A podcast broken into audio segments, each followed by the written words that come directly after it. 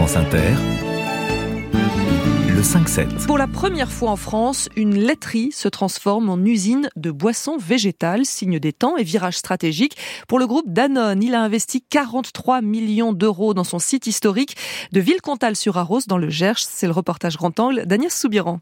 La recette a changé. La farine d'avoine et les enzymes ont remplacé le lait et les ferments. Michel, chef d'équipe, 30 ans d'usine. Actuellement, nous utilisons l'avoine provenant d'Espagne à quelques kilomètres d'ici et on mélange avec l'eau de la Rosse. C'est la rivière qui borde tout le long de l'usine. Le matériel est flambant neuf, tout a été changé sous la houlette de Mina Bloury, la directrice de l'usine. Les lignes de conditionnement que vous voyez sont neuves parce que voilà, on n'avait pas euh, ce type de conditionnement là dans le yaourt et bien sûr, on a investi énormément euh, sur euh, la formation pour accompagner nos salariés dans ce changement. Les 138 salariés ont effectivement dû se former 110 heures par personne et au bout de deux ans d'efforts, une fierté partagée ce jour-là par le PDG de Danone, Antoine de Saint-Afrique, venu en personne pour l'inauguration. Cette usine, qui était une usine typiquement française, euh, demain exportera 90% de sa production. Donc le, les productions de la Gascogne et du Gers euh, voyageront à travers la totalité de l'Europe.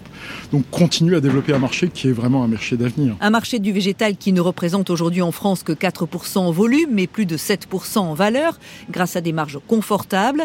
Un changement qui a bouleversé les 850 habitants de Villecontal sur Arros, mais c'est aussi pour le maire, Mathieu Morat, la confirmation d'un engagement. Les retombées euh, des groupes industriels tels que Danone nous permettent euh, de proposer des offres de services qui répondent euh, à notre territoire rural avec ses difficultés dans le monde agricole, dans le monde social. Quant aux 200 producteurs de lait, ils ont trouvé de nouveaux débouchés, mais le contexte actuel incite à la prudence, estime Michel Casabonne de la FDSEA. Localement et momentanément, on a retrouvé un équilibre. Combien de temps Comment ça va durer? On a le droit de se poser la question. Bientôt, l'usine tournera 24 heures sur 24, 7 jours sur 7, pour produire non plus 300 000 packs de yaourt aux fruits par jour, mais 300 000 briques de boissons d'avoine. L'usine Danone de Villecontal sur Arros, nouveau leader du lait d'avoine en Europe, c'était le reportage grand angle d'Agnès Soubiran.